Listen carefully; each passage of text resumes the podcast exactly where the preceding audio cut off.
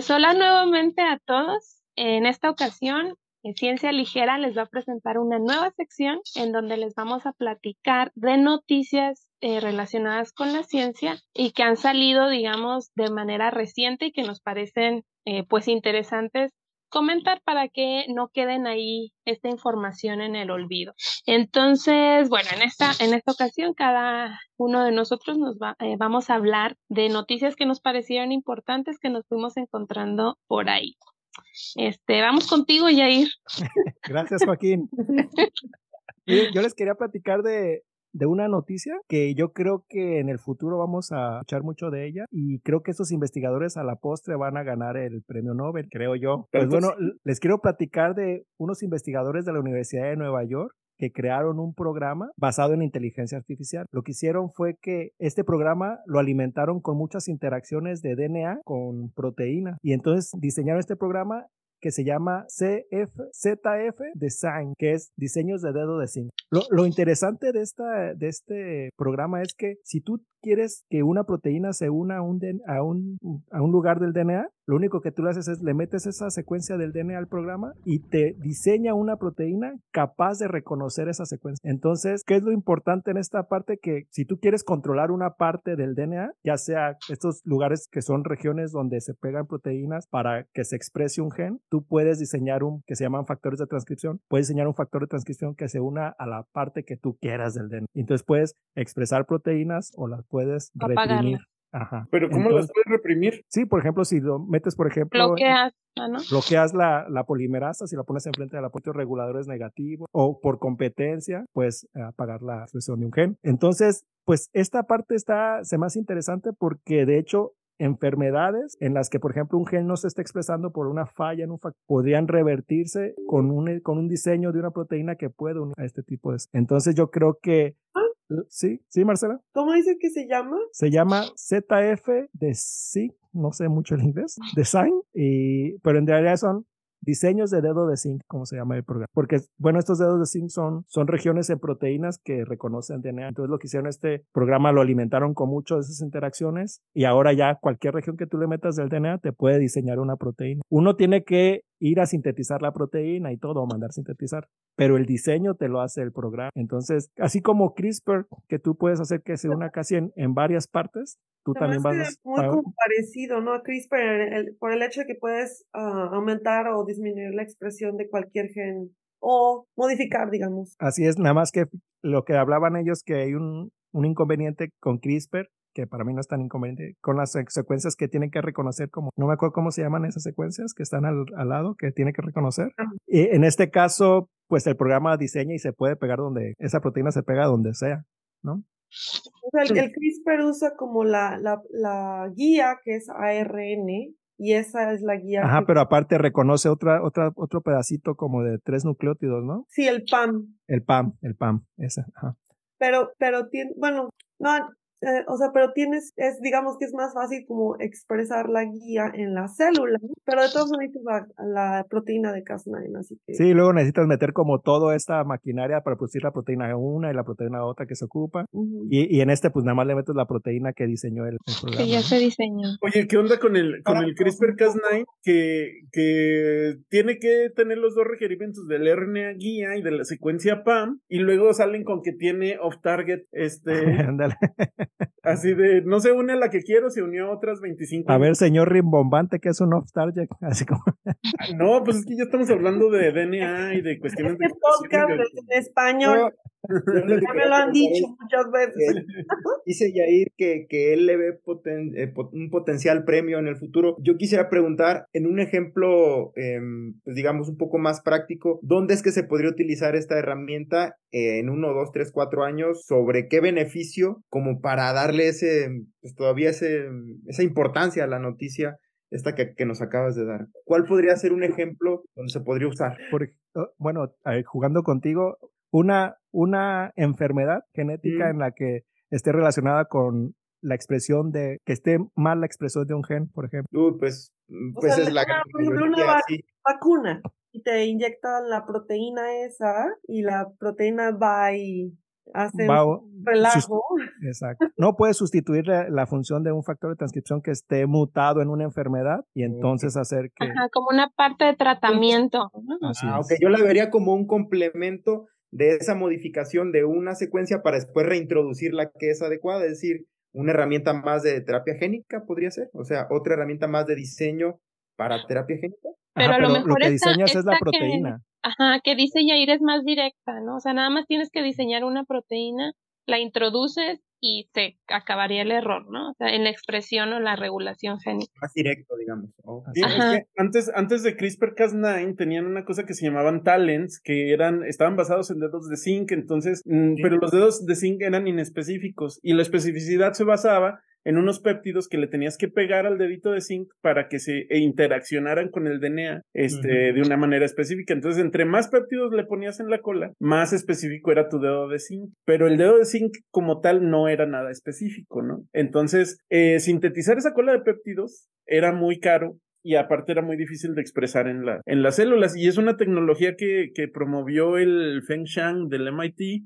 que fue el que les robó la patente de, digo, perdón, que les ganó la patente de, de CRISPR-Cas9 a, a, a Perdón, esta- a Dudna y a Charpentier, ¿no? Este, y luego, y la versión de CRISPR, la versión de CRISPR que Feng Shang sacó, de hecho, son dos, este, proteínas de CRISPR con dedos de zinc. Entonces, este, nada más que era un dominio de Cas9 que estaba muerto, que era estos que no, no tiene actividad de corte. Entonces, este, ese era todo el rollo de darle especificidad. Y ahora lo que nos dice Jair es que ya el puro dedito de zinc ya es específico, Así es. ¿no?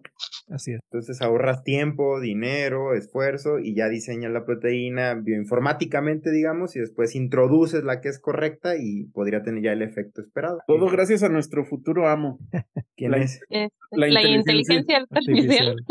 Ajá. Vemos que sí se equivoca y que es mentirosa también. Hasta aquí mi reporte, Joaquín. Muy bien, muy bien. bueno, entonces ahora vamos con Raúl.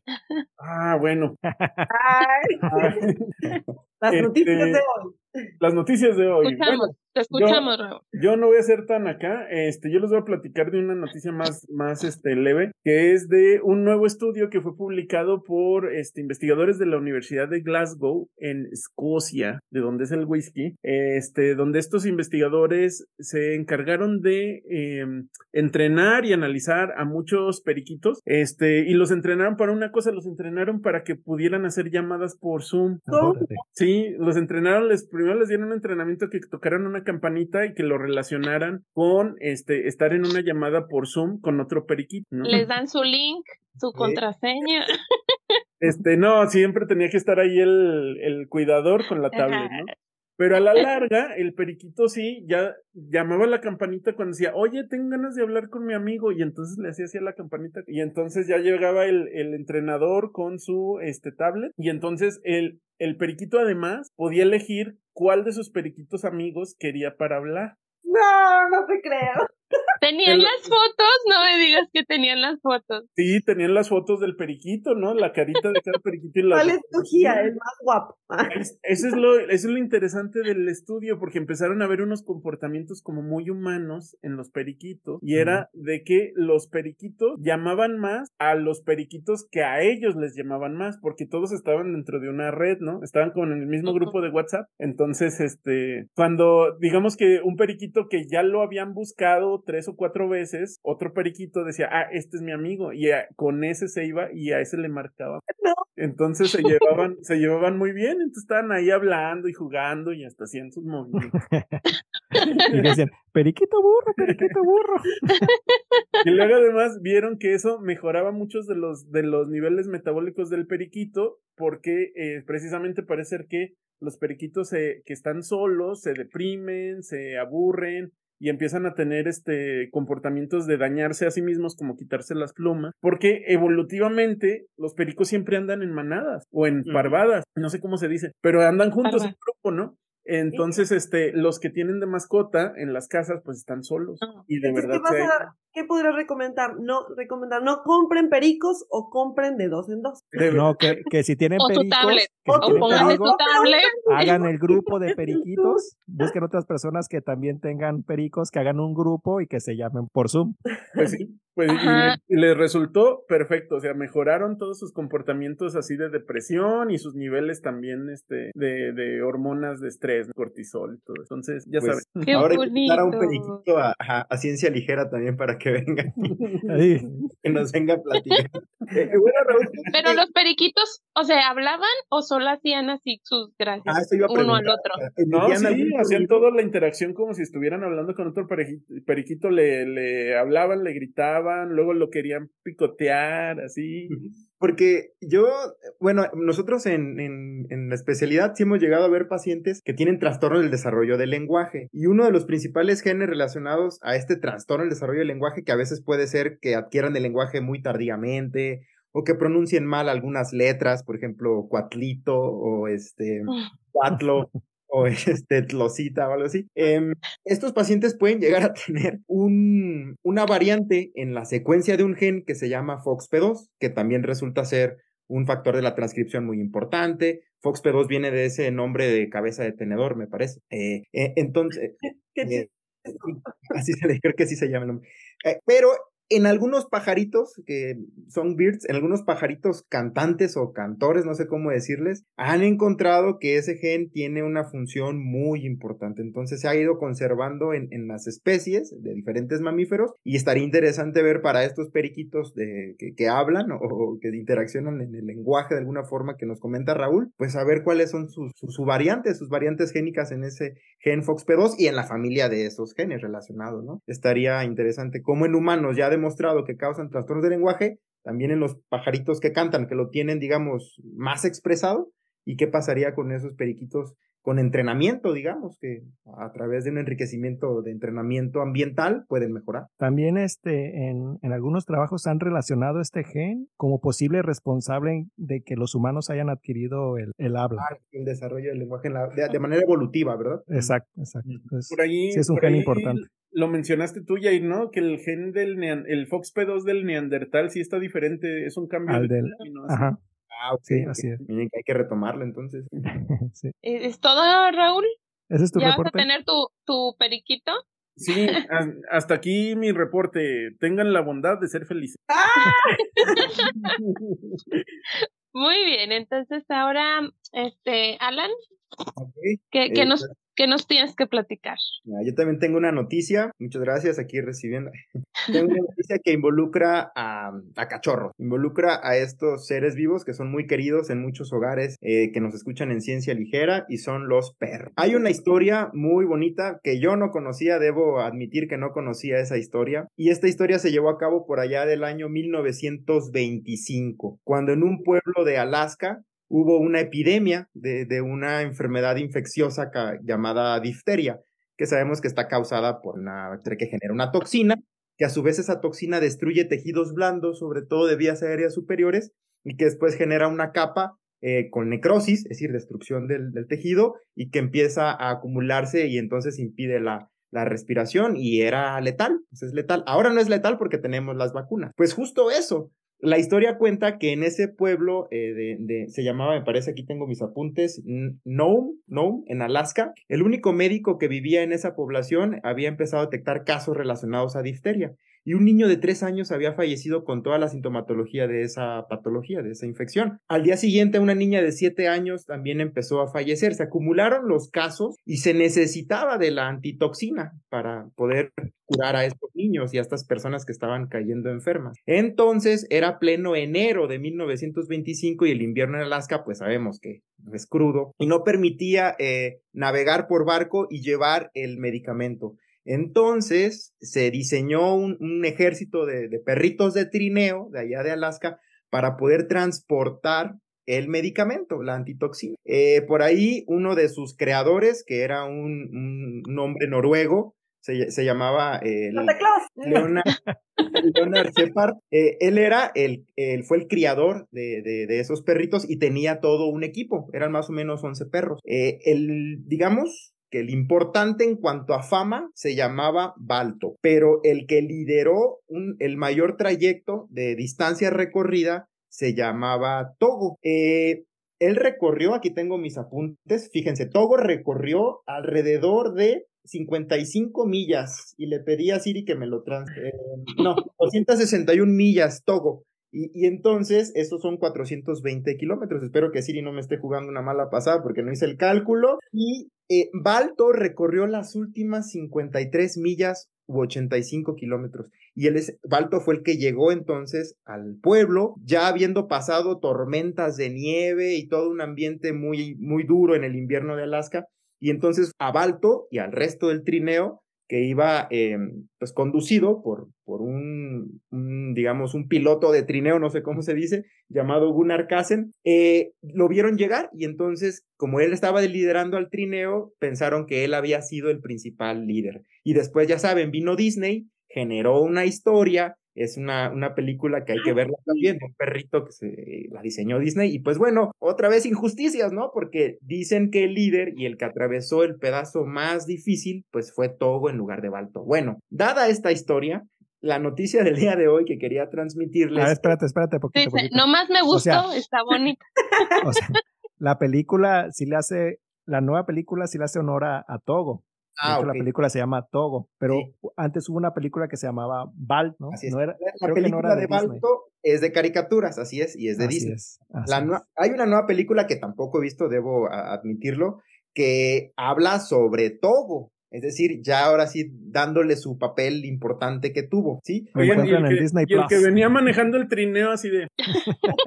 Bueno, también ahí le hacen, le hacen justicia también al, Bueno, déjenme entonces complementar un poquito más de esta historia. A ver, pues. Balto, Balto, eh, aquí tengo los apuntes, nació en el 1919 y murió en el 1933, vivió 14 años, pero de Balto sí se conservó su cuerpo, eh, en Cleveland y está expuesto en el Museo de Historia Natural de Cleveland. De ese cuerpo se extrajo DNA, que ahorita les voy a platicar de esa noticia. De Togo no se pudo obtener esa, eh, digamos que esa posibilidad, porque dice eh, la historia que Togo enfermó de, vías respiratorias y su creador, bueno, su criador, perdón, Shepard, perdió un poco el interés y lo dio en adopción. Togo murió a los 16 años y al final sí se quedaron con la piel. La piel está expuesta en un museo, eh, me parece que en, me parece que en, en creo que en Alaska también, la piel. Y los huesitos pues están en Yale. Después de cuatrocientos y tantos kilómetros de ir ahí al frente, pues sí se enfermó.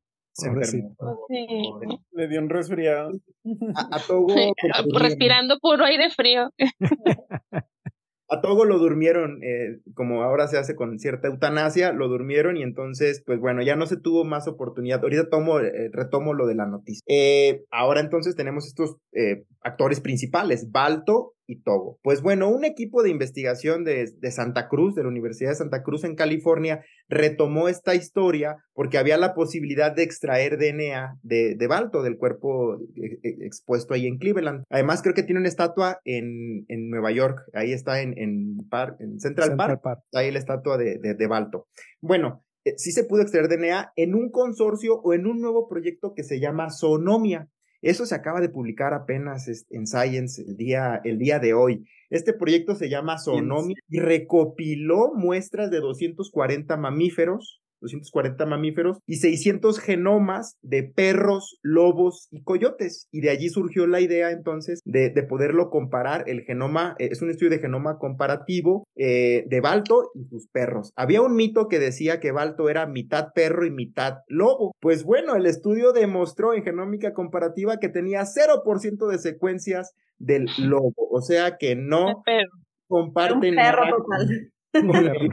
Y aquí tengo sus porcentajes de que sí se encontraron por este equipo de investigación. Lo hizo una doctora, eh, una postdoctorante, eh, Katherine Moon se llama la, la, doctora, y es el 36% de sus secuencias corresponden a Husky siberiano, siberiano, perdón, el 34% al perros de trineo de Alaska, y un 13% a perros de Asia, es decir, a, a perros. Chihuahuas, sí.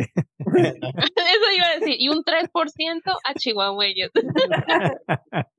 Los hallazgos principales, ya para no hacer tan larga mi noticia, eh, los hallazgos principales de este equipo de investigación es que eh, Balto, posiblemente Togo también, pero no, no hubo esa posibilidad de analizarlo a él. En el genoma de Balto se identificaron menos variantes en estado homocigoto deletéreas. Esto quiere decir que había menos cruzas de, de, perritos de la misma raza. Entonces, él tenía más variabilidad genética y sus variantes homocigotas eran más silvestres, es decir, relacionadas a lo silvestre, a lo normal, a lo wild type, que lo relacionado al cruce de mismas razas que a la postre fue realizada por los, por los humanos y que fueron dando o desencadenando las posteriores razas que ahora conocemos y que muchas de ellas pues tienen enfermedades. Problemas.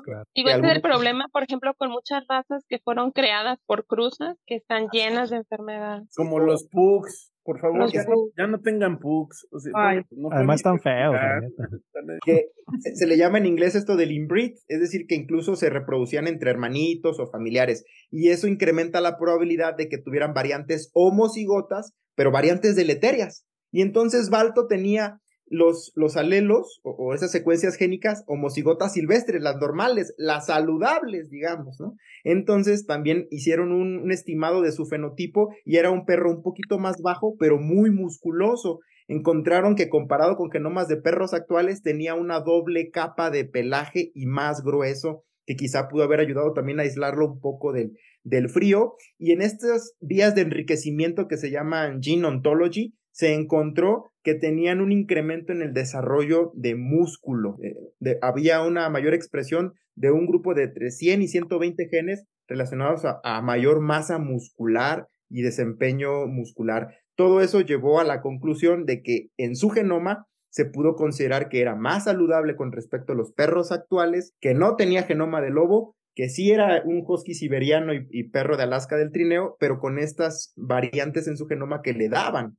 digamos, una mayor capacidad física eh, para poder, mm, pues, jalar un trineo con la antitoxina en aquella historia de 1925. Yo supongo que Togo, porque era de raza similar, de alguna forma similar, podría haber tenido datos similares. En caso de que, eh, si nos escucha la doctora eh, Catherine Moon, que espero que sí, en, en Santa Cruz, en California, sería, muy, sería muy útil que, pues que reuniera genoma también de, de, todo y que los pudiera comparar. Eso nos daría. Y, de los perros callejeros aquí en México, yo creo que también va a tener mucha variabilidad.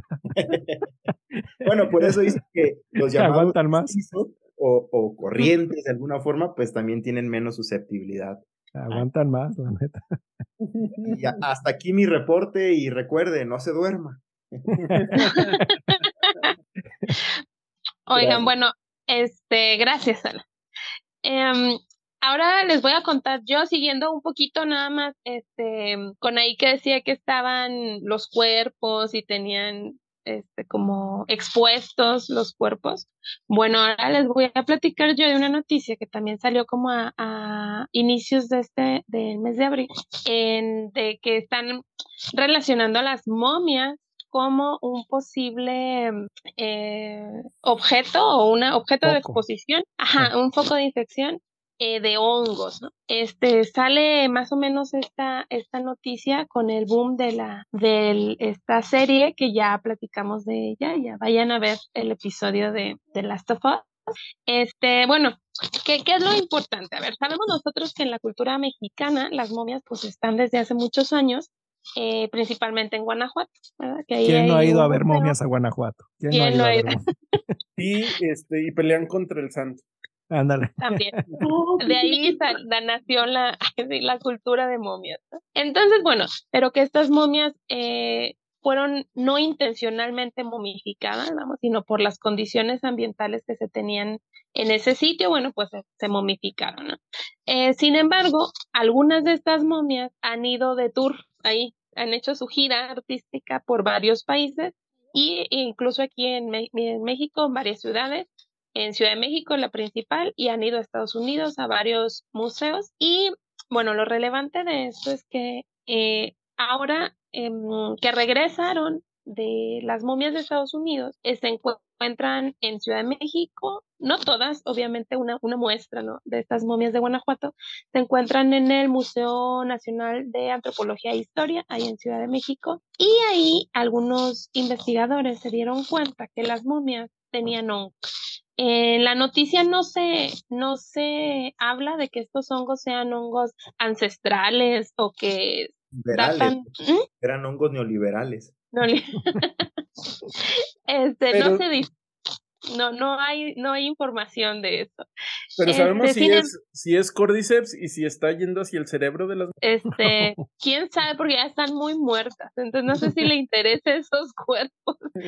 Este, no, el, el punto ahí es de que, o sea, no se sabe, no se habla en esta noticia de cómo, si el hongo, eh, por las esporas, sabemos que las esporas de los hongos son muy resistentes, incluso a la desecación, que es una, una característica de las momias, que no tiene humedad, ya dijimos que los hongos les gusta la humedad. Entonces, ahí no, no habla nada del origen. Sin embargo, lo que se menciona es el posible foco de infección, puesto que en el manejo, obviamente con los cuidados para no deteriorar el, a la momia en sí, pero no digamos un manejo como un posible material de riesgo biológico, que en este caso pues ya vieron que está creciendo el, el hongo y que las condiciones en las cuales son las exposiciones, pues no son condiciones tan herméticas como eh, un objeto pues con estas características como de un foco infeccioso debería de tener. Ahora, si bien estas momias no sea, o sea, no, no es frecuente que digan, ah, se murió porque una momia lo contagió, este, sí se han dado casos a lo largo de la historia y que estos casos pues han, han generado muchas leyendas o muchas historias como es la de las momias de Egipto, eh, principalmente Tutankamón. Así es que cuenta la historia que cuando abren el, eh, las bóvedas en donde estaba Tutankamón, el grupo de expedición eh, fue muriendo poco a poco, ¿no? Y dijeron que era por la maldición, que porque ahí estaba una maldición de que quien sacara al faraón y cosas así. Y en realidad, pues lo más probable es que hayan aspirado toxinas o este, esporas de hongos que terminaron por, por matarlos.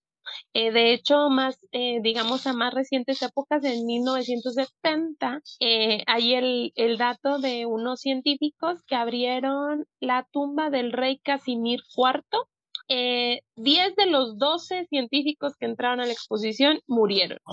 Qué bueno que me dices para no hacer expediciones. Horrible! Sí, ajá, y murieron por hongos, pues, o sea, sí se supo la causa porque ya fue, digamos, en 1970 muy reciente y se demostró que había sido por hongos. Entonces, en realidad, pues, bueno, todas estas eh, mitos o leyendas, pues seguramente fue por lo mismo. Entonces, sí es posible, pues, que, que un una persona contraiga la enfermedad, contraiga el hongo. Eh, de hecho, bueno, ya volviendo a las, las, momias de Guanajuato que están de visita en Ciudad de México, se ha determinado, se ha determinado. Esta sección es patrocinada por visitmexico.com.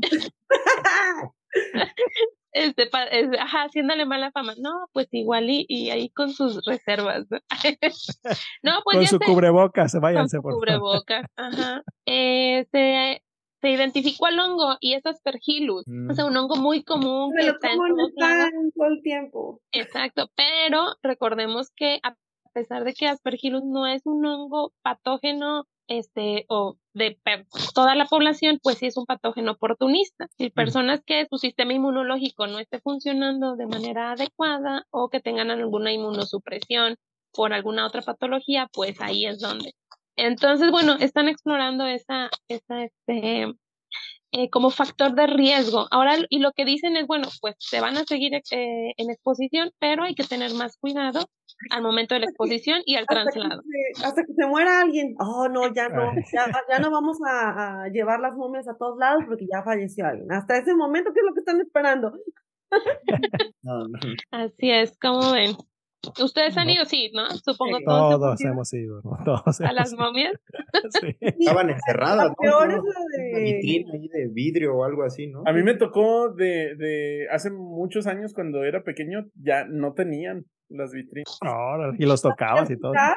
Pues no me acuerdo si los podías alcanzar a tocar, pero casi que sí, o sea, están. O sea, no tenían ninguna protección ni nada. ¿Por qué les y supongo, Pero supongo que la protección fue no, no este, No para el ser humano, mucho sino para la momia, ¿no? O sea, también claro. este, No, no se lleven pedacitos de momia, por favor. Yair estuvo aquí, luego le rayan, ¿no? Sí. La manita para rascarte la espalda, ¿no? Es una manita de la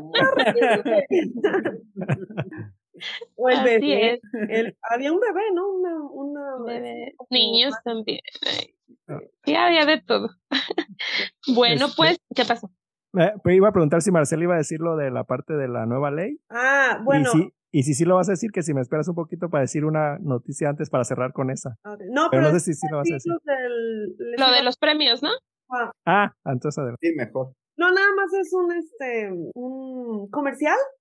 Vayan a, a YouTube, al canal de Breakthrough Prize, o sea, el, el premio, ¿cómo, ¿cómo lo dicen en español? Breakthrough, como un hallazgo, Descubrimientos. descubrimiento, los, pre- los, los premios de descubrimiento de científicos. Y es algo que llama la atención, tiene ciertos años desde que empezó, o sea, digamos que es reciente, no a comparación de los premios Nobel, que ya llevan no sé cuántos Mm. siglos de, de que, bueno, no siglos, pero, pero está interesante, vayan a YouTube para que vean el, la premiación, la, la, la premiación que se hizo en Los Ángeles, California, para dar estos premios. Creo que les dan am, alrededor de 3 millones por científico que gana este premio. Órale. Tal, dan está bien. 15 millones de dólares a todos los científicos Oye, pero es como una, una asociación o un comité o de dónde sale ese dinero. Es lo interesante, que los fundadores, los que crearon este, estos premios, son personas ricas que están involucradas en negocios. Por ejemplo, am, del, el, de, el de Facebook, el Zuckerberg. Ajá, y el, también creo que el de Amazon está involucrado. O sea, todos estos am, Millonarios. millonarios de la, de la biotecnología, no de la biotecnología, perdón, de todo, de la tecnología. pues, tecnología. Ajá, entonces ellos están como aportando este, estas donaciones tremendas de dinero para, para el avance del, en la ciencia, ¿no? A, a estos científicos. Y el que yo vi, que fue, creo que fue los premios del 2022, pero la ceremonia se hace en el 2023, algo así. O sea, como que va un Sí, poco, un año. Como los Oscars. como Ándale, como los Óscares. Y entonces, entonces lo, lo, lo curioso es eso, que es una, una ceremonia en donde mezclan, les dan premios a los científicos, pe- pero todo alrededor es una cuestión de Hollywood. Entonces salen, ves a los, a los artistas más famosillos, ¿no? O sea, que, que están en Hollywood, Bien aburridos, así de que, ah, ahora que sigue. No sé, digo, va es interesante ver así un, un actor de Hollywood presentando a, por ejemplo, Kathleen Carico, una científica que ayudó a desarrollar las, am, las ah, terapias con RNA mensajero, ¿no? Las, las vacunas. lo que sea que eso signifique, va a decir. Casi, casi. Entonces, pero te lo dan así súper sencillo para que el público en general pueda más o menos Pues entender sí. a uno de los, ah, de los premios, ¿no? Y también dan premios a los jóvenes. Oh. Entonces, Hay jóvenes de high school, de, ¿qué será? Secundaria o preparatoria, que tienen como unos pequeños proyectitos y entonces les dan premios también. Es interesante. Fíjate, fíjate que lo estaba pensando como que a lo mejor esta parte de la parafernaria de Hollywood le quitaba un poco de seriedad a, a- a los hallazgos científicos, pero pensándolo bien, Pues también es pues una forma, es una forma de promover la ciencia, ¿no? De divulgar Sí, la Atrae ciencia. más, más gente. No, y aparte Claro. les da como su lugar a los científicos, o sea, como decir, esto es importante, este, nosotros apoyamos la ciencia, les, dan, les damos dinero a la ciencia, no como en otros lugares, que en vez de apoyar la ciencia, cambian las leyes.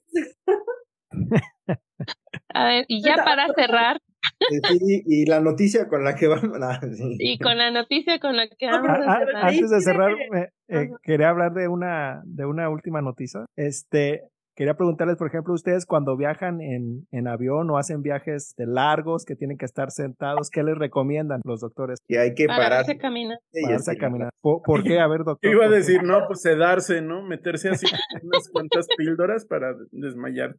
Dormir todo el viaje. Parte de, yo diría que parte de las recomendaciones son utilizar estas medias de compresión para facilitar el retorno venoso, que no haya estasis venosa, le decimos. Es decir, que, que se favorezca la circulación de las extremidades inferiores, que haya circulación tanto de pues, la sangre venosa y la linfa. Entonces, que no haya predisposición a, a la formación de coágulos. De coágulos, miren, lo, lo que, los que le quería platicar es una noticia de unos ositos que, que estudiaron que eh, en estado de hibernación, en los que encontraron que estos ositos tienen un riesgo muy bajo de desarrollar coágulos, estos coágulos que pueden desencadenar otras enfermedades. ¿no? Entonces los, los, los científicos se preguntaron que qué onda, qué estaba pasando. Entonces lo que hicieron fue estudiar 13 ositos en estado de hibernación por dos inviernos y los estudiaron en invierno y en verano. Estuvieron midiendo los niveles de proteína en, la sangre y lo que encontraron es que cuando estaban en verano, los osos tenían una proteína muy elevada que es una HSP70, una Hitchcock, eh, 47 la tenía muy elevado, pero cuando llegaban al invierno, esta proteína reducía su, su aparición, su expresión, ¿no? Este, prácticamente no tenía. Entonces, ya revisando la literatura, ellos encontraron un trabajo de que unos ratoncitos que les hicieron una mutación a esta proteína, lo que encontraron es que estos ratoncitos no coagulaban bien, ¿no? al parecer esta proteína se une a la superficie de las plaquetas y, esta, y esto hace que atraiga a las células blancas, trófilo, y forman una red y esta red captura como proteínas, patógenos, células y eso va generando un coágulo. Entonces lo que encontraron estos ratoncitos que no tenían esta proteína es que no formaban esos coágulos. Entonces estos investigadores pudieron relacionar que la falta de esta proteína hace que no se formen coágulos en ellos. Y otra cosa también que encontraron es que personas que están inmovilizadas porque tienen un daño, por ejemplo, en la espina dorsal, al igual que los osos, tampoco generan tantos coágulos a pesar de que están pues postrados, ¿no? Y entonces se preguntaron si, si estar en, eh, inmóvil hacía que esta proteína, eh, los valores de esta proteína cayera. Entonces agarraron, unos estudiantes. Ajá. Dicen que 10 personas sanas, pero a lo mejor si eran estudiantes pues en el laboratorio. y, los acostaron por 27 días ¡Oh, qué trauma! Yo no aguantaría. Sí, ni yo tampoco. O sea, pero sí tenían este plataformas Netflix, este Prime. Yo creo que sí, no, nada más decirlo así, ¿no? sí, sí aguanto. Pero sí se redujo mucho su movilidad, pero que estaban apostrados, pues, 27, 27 días. Eran 10 personas, y entonces lo que hicieron fue irles midiendo la, esta proteína, proteína en cada uno de esos días, y lo que vieron es conforme iba avanzando el tiempo, este nivel de proteína iba bajando. A ver, pero ¿por qué 10? ¿Por qué no 100? Bueno, no, no, a ver, ¿qué, mil personas que quieren estar 27. Bueno, pero es que. Yo creo que sí, si les vas a pagar, mira, fácil, fácil las consigues. Sobre todo, sobre todo si tienen doctorado y andan buscando chamba. Ándale. no, lo digo porque 10 es una N muy pequeña. A lo mejor es una pilo, es una prueba piloto, pues. Y luego ya lo van a escalar. Y luego, más 13 ositos, ya son 23. Oye, tengo otra duda. Y ahí vamos juntando. Ahí vamos juntando. Y oye, Jair, ¿y esos ositos? ¿Son ositos porque están chiquitos de estatura? No, osos normales, osos normales. Osos negros, ¿no? Ah, ya. Ajá. ¿Y, y qué Bueno, yo tengo también una pregunta. Ah, ¿Cómo aceptaron participar en el estudio los osos? ah, bueno, les pusieron GPS y cuando les ponían tranquilizantes cuando les iban a... Pero bueno, esto la, implicación que tiene este hallazgo es varias este, enfermedades que generan coágulos podrían ser tratadas con un tipo de proteína como esta, ¿no? O sea, hacer que este que se compita contra esta proteína o bajar de alguna forma esta proteína o un medicamento. Pues con los dedos de zinc de la proteína que vas a sintetizar y ya reprimes la expresión. Todo, se conecta. Hay que hacer. no entendí bien la, la, la, biología. O sea, cuando están en invierno, los osos no tienen esta proteína. Bueno, tienen menos de esta proteína en circulación y eso quiere decir que no hay coágulos, no se forman coágulos en circulación. Quizás este ¿Es normal o es más común que si no hay una buena circulación se formen coágulos? También sí. ¿Sí? O, o es, es pregunta, ¿no? No es afirmación. Ah, pues aquí está el médico. A ver, Ajá, por eso. No quería yo decirle al doctor, doctor, pero... Las la de, formación de trombos pues podrían venir de incluso una sobreproducción de proteínas que, que, se aglomeren entre sí, ¿no? Serían las trombofilias o trombocitopenias con valores bajos también de plaquetas o disfunción plaquetaria como enfermedad de Glanzmann, cosas así. Entonces, hay condiciones que hacen una propensión a la formación de trombos y otras a que no se formen eh, los trombos y entonces pues puedes tener sangrados patológicos o sangrados crónicos. Puede ser pues hemofilia, enfermedad de von Willebrand, enfermedad de Glanzmann, plaqueta, etcétera, etcétera. Entonces sí, en teoría, las bases son que cuando tú estás en estasis o, un reposo muy prolongado, hay una predisposición en personas predispuestas a formar trombos a que generes estos, e, estos ah, pues, acúmulos plaquetarios y otras células que obstruyan los vasos y esa obstrucción puede llevar a, unas complicaciones, ¿no? Pero en teoría sí, eso todos los pacientes que los van a operar o que están postrados les ponen vendas o vendajes de compresión también para tratar de disminuir ese riesgo de trombosis o quienes son están parados mucho tiempo les indican utilizar medias de compresión para mejorar también el retorno venoso y la movilidad, que no quede quieta la sangre, que favorezca que se peguen entre ellas formando. Entonces, uno pensaría que en, osos que hibernan, que casi no se mueven con esa masa y circulación, posiblemente estarían predispuestos a formar eh, trombos. Entonces, pues, no, porque Así es. Sí, porque al parecer uno de los primeros pasos para formar estos coágulos es que la proteína HCP47 se una a las plaquetas y eso atrae a los, a los glóbulos blancos, ajá, y eso hace una red que atrapa a todos los demás. Entonces los ositos no tienen esta, bueno, cuando están hibernando no tienen la, la, proteína. Y las personas que... Evolutiva de, de que como siempre, como son, es una especie que particularmente se sabe, se conoce que invernan, entonces evolucionaron para que no tengan, para que tengan menor riesgo de coágulo. Así es. Pero bueno, lo que se sabe también, por ejemplo, que estas personas que duraron 27 días acostados, es que ese nivel de proteína también este, este bajó entonces debe de haber algo en la movilidad que, que, hace que exprese, que sea una señal para expresar la 47. No, no estás por cierto tiempo, mucho tiempo ya. Bueno, mucho tiempo no son 12 horas, sino ya este días. Entonces la proteína entonces empieza a bajar. Pero lo interesante... Y para que sus alumnos no se quejen que los tenga ahí sentados escribiendo.